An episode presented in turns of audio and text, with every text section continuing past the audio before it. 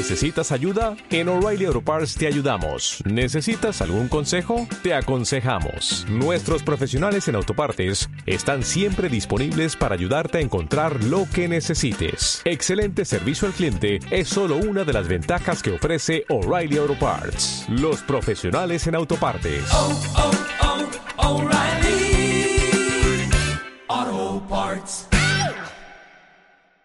Queridos hermanos y hermanas, buenos días a todos, bienvenidos todos los que vienen de lejos. Hoy día tenemos el encuentro también con los hermanos franciscanos muy unidos en oración, como lo hemos señalado, porque las cosas no deben pasar por alto, sino deben profundizarse.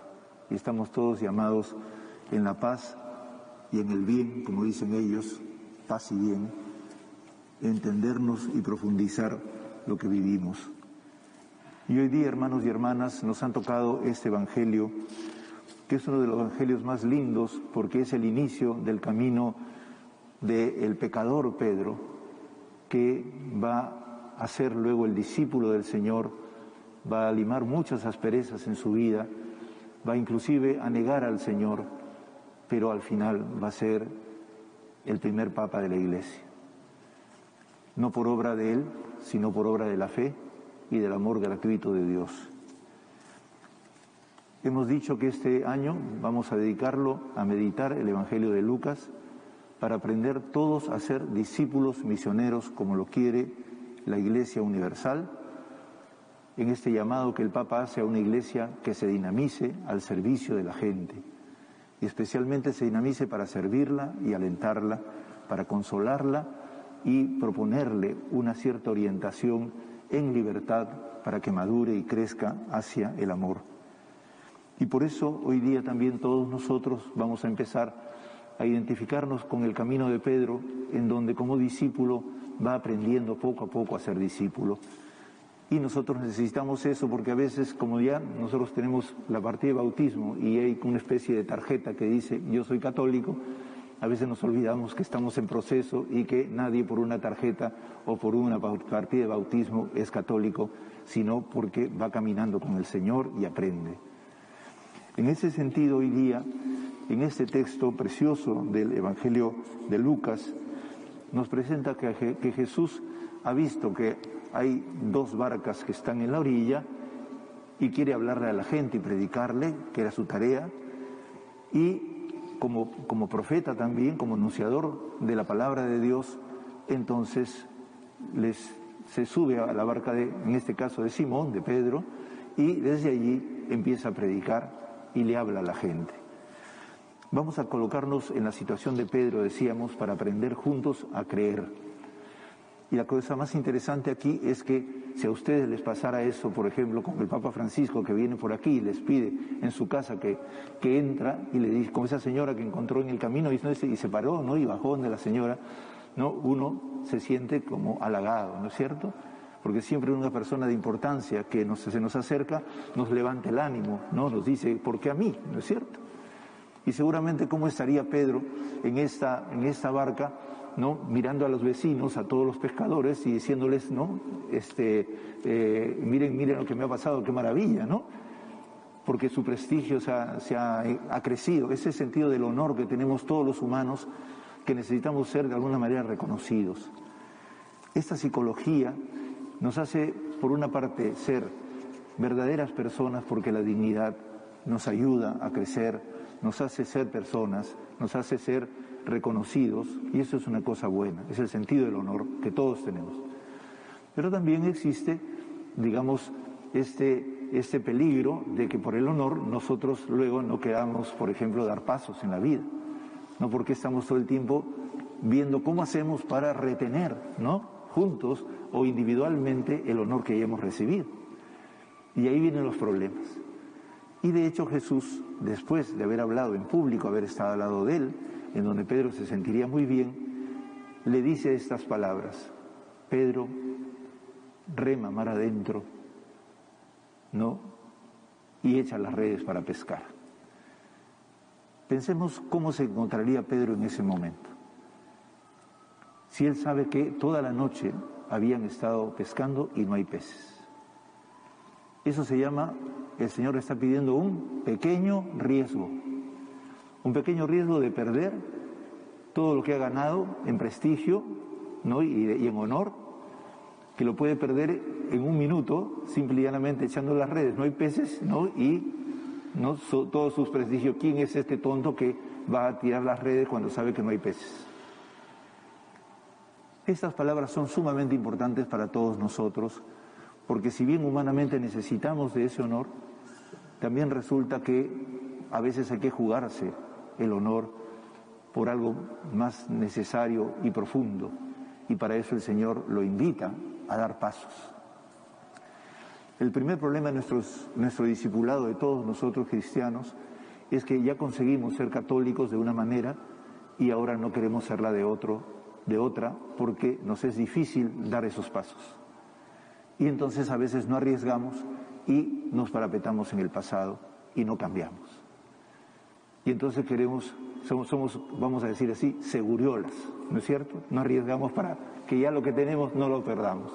Eso lo dijimos la semana pasada con este, este camino que hemos tenido en el mundo de las zonas de confort que ciertos sectores han recibido y ya no quieren arriesgar, a pesar de que el mundo esté rompiéndose en dos. Bien, este problema que tiene Pedro lo tenemos nosotros y el Señor sabiéndolo ha puesto justamente a esta persona para que vayamos aprendiendo a creer. Y aquí entonces Pedro le dice, no hemos pescado nada toda la noche, ¿no? Pero en tu palabra echaré las redes. Este texto todos lo hemos interpretado como qué obediente que es Pedro. En su palabra hace la palabra que el Señor le dice. Pero en tu palabra también puede significar otra cosa. ¿no? Yo tiro en tu palabra las redes, pero si, si me equivoco, eres tú el culpable. muy seguriolas, ¿no es cierto? O sea, muy necesitado de ver cómo mantiene el poco honor. Y eso revela que cuando nosotros tenemos un honor y no queremos perderlo, también nos expresa nuestro pecado, nuestra miseria. Por eso es que después Pedro le dirá, apártate de mí, Señor, que soy un pecador. Este Evangelio nos habla del Pedro pecador, del Pedro que, siendo pecador, todavía quería mantener lo que él quería, pero que al final cede y reconoce. Es interesante que en las tres lecturas de hoy se habla de tres pecadores, del pecador Isaías, del pecador Pablo y del pecador Pedro. El Papa el 29 de, junio del 2019 empezó su homilía en San Pedro cuando fuimos a recibir el palio con esas palabras. Estamos celebrando la fiesta de dos pecadores. Dos pecadores que ahora en la última audiencia ha dicho dos pecadores salvados. Es decir, dos pecadores que han ido convirtiéndose poco a poco. Y ese es nuestro camino también en este tiempo.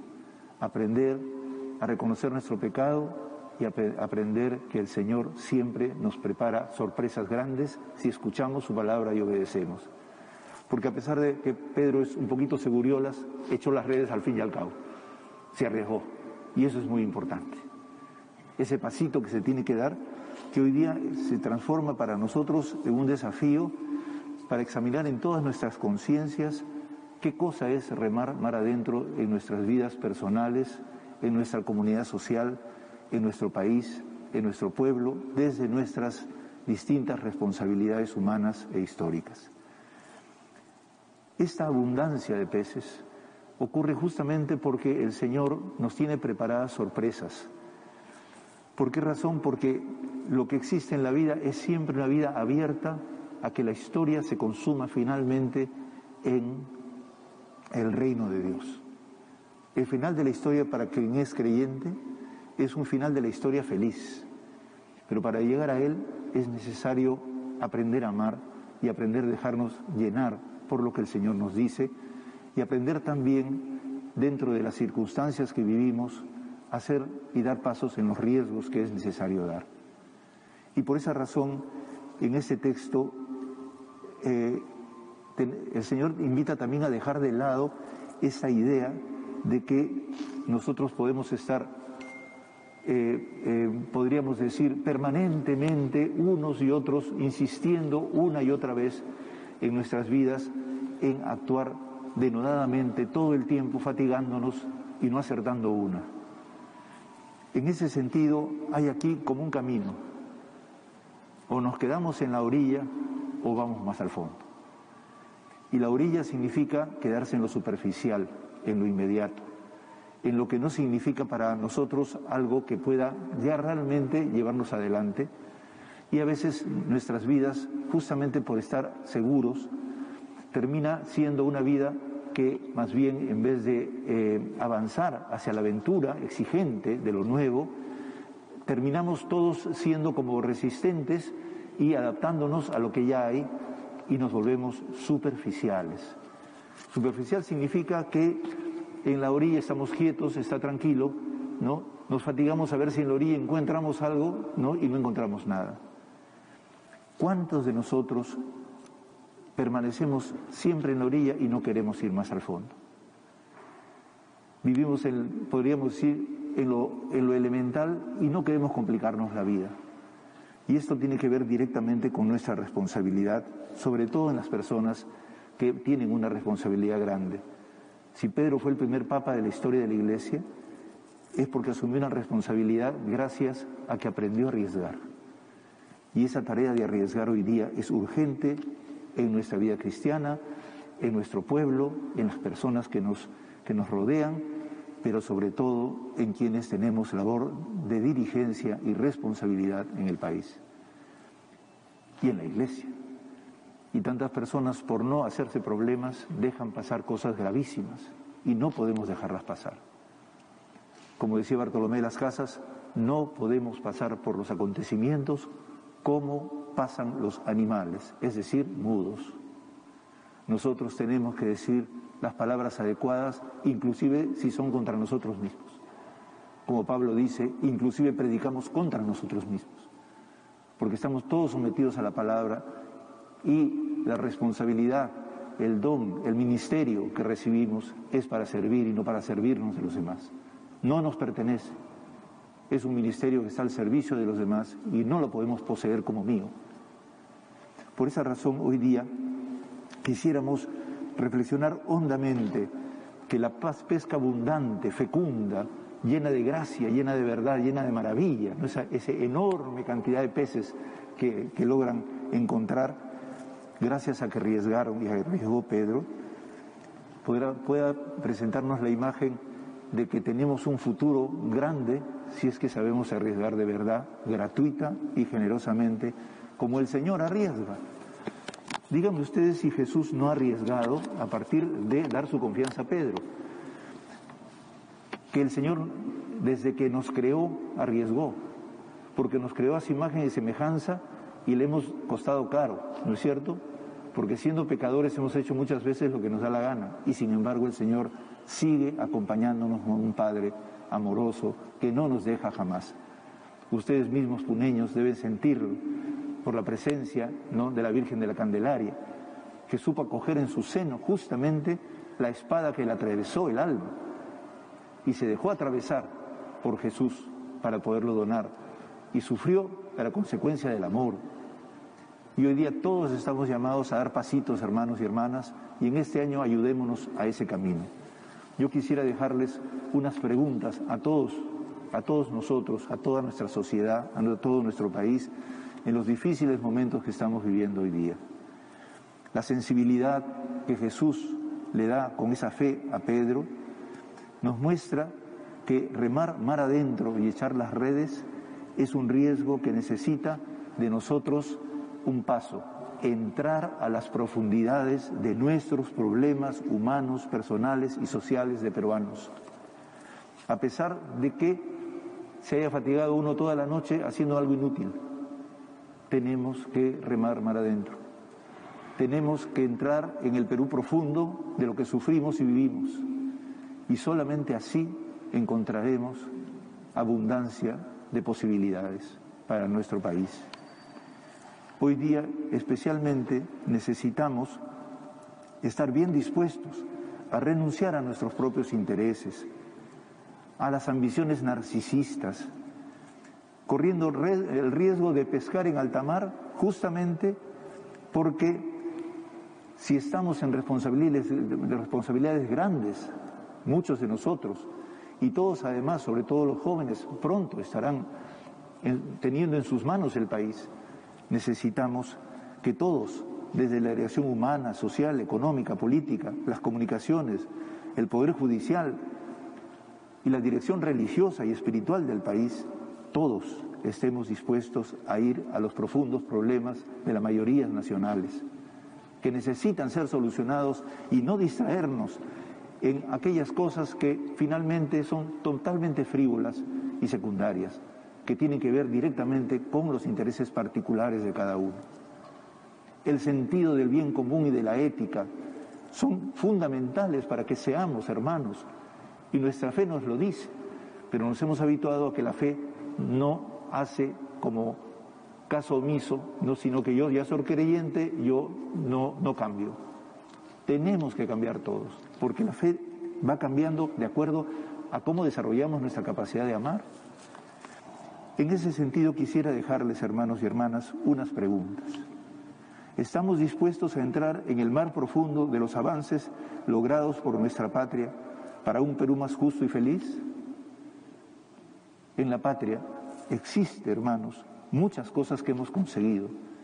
Y algunas personas parece ser que están empeñadas en utilizarlas y luego de, desarrollar corrupción las corroen y las destruyen y entonces ya no queda nada. ¿Y qué sustituye a, lo que se ha derruido? ¿Qué lo sustituye? Una ambición individual en donde entonces todos nos peleamos contra todos. Buscamos para nosotros una policía honesta que combate el crimen y proteja a todos, especialmente a los más débiles, o buscamos una policía que proteja intereses de camarillas narcisistas. Estamos convencidos y decididos a entrar en el mar profundo de la calidad humana y científica de la educación, para que nuestros hijos en colegios y universidades puedan desarrollar su madurez y crecer como personas. Nos conformamos con una educación a la orilla que más bien deseduca y destruye la conciencia y la madurez de los jóvenes y de los niños. Estamos verdaderamente dispuestos a entrar en el mar profundo de nuestras costumbres, especialmente la costumbre del machismo, la costumbre del racismo, del desprecio de las personas que son provincianas o hablan distinto, tienen otra manera de pensar o la prepotencia autoritaria que genera violencia contra la mujer, contra los menores y contra los más vulnerables? Estamos dispuestos a, remar en el mar profundo de encontrar que tenemos problemas graves que resolver, urgentes, para que eso no siga ocurriendo. Estamos dispuestos a entrar en la profundidad del mar, de los problemas ecológicos, para reorganizar juntos nuestro sistema de vida y reparar los graves daños del ecosistema amazónico de las cuencas de los ríos de la sierra y de los derrames de la costa y de la selva, como lo hemos vivido en los últimos días? Estamos dispuestos a entrar en las profundidades de nuestras deudas con el Estado y pagar nuestros impuestos sin evadirlos o haciendo relaciones por lo bajo para evitar sanciones y, pagos debidos? Si somos discípulos y discípulas de Jesús, hemos de remar hacia lo más adentro de nuestros problemas, y más si somos cristianos católicos en distintos lugares de responsabilidad. El católico tiene que distinguirse por ser siempre una persona honesta que ve por los demás y se niega a sí mismo para servir de verdad. Nuestra fe es incompatible con la frivolidad de quedarnos a las orillas de los problemas. Si tenemos un lugar dirigente, no podemos usarlo para nuestro propio beneficio, negocio o ideología o intereses de grupo. No podemos eliminar la ética de nuestro ejercicio de gobierno, de responsabilidad, de dirección. No podemos nosotros organizar la arbitrariedad y el caos. Es preciso unirnos para eliminar la corrupción y la corrosión fortaleciendo nuestras instituciones y no debilitándolas. Todo dirigente, y mucho más todo dirigente católico y cristiano, en el nivel en que se encuentra está llamado a ser pastor laico, así como somos los pastores religiosos, todo dirigente católico que esté en un puesto de dirección del país tiene que unirse más bien para ser pastor laico, que cuide de favorecer una educación ética de nuestro pueblo y de nuestros jóvenes. No nos resistamos a remar hacia lo profundo de nuestra dura realidad y no echemos en redes las redes en las orillas bañadas por el petróleo mortal que es el que nos lleva a morir envenenados por la mezquindad, las componendas pasajeras y estériles. Reconozcamos como Pedro nuestro pecado y alegrémonos de que en lo profundo el Señor tiene una pesca milagrosa sin fatigarnos demasiado, como se fatigan inútilmente quienes planean e intrigan mirándose a sí mismos y olvidando el rostro de quienes más sufren.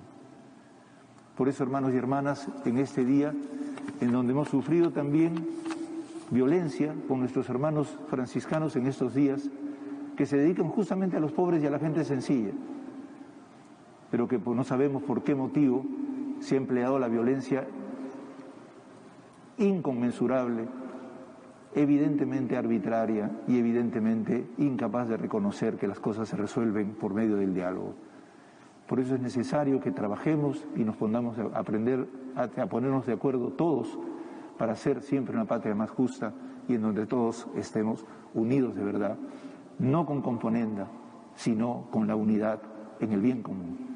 Que Dios los bendiga y nos haga como Pedro buenos discípulos de nuestro Señor Jesucristo. Amén.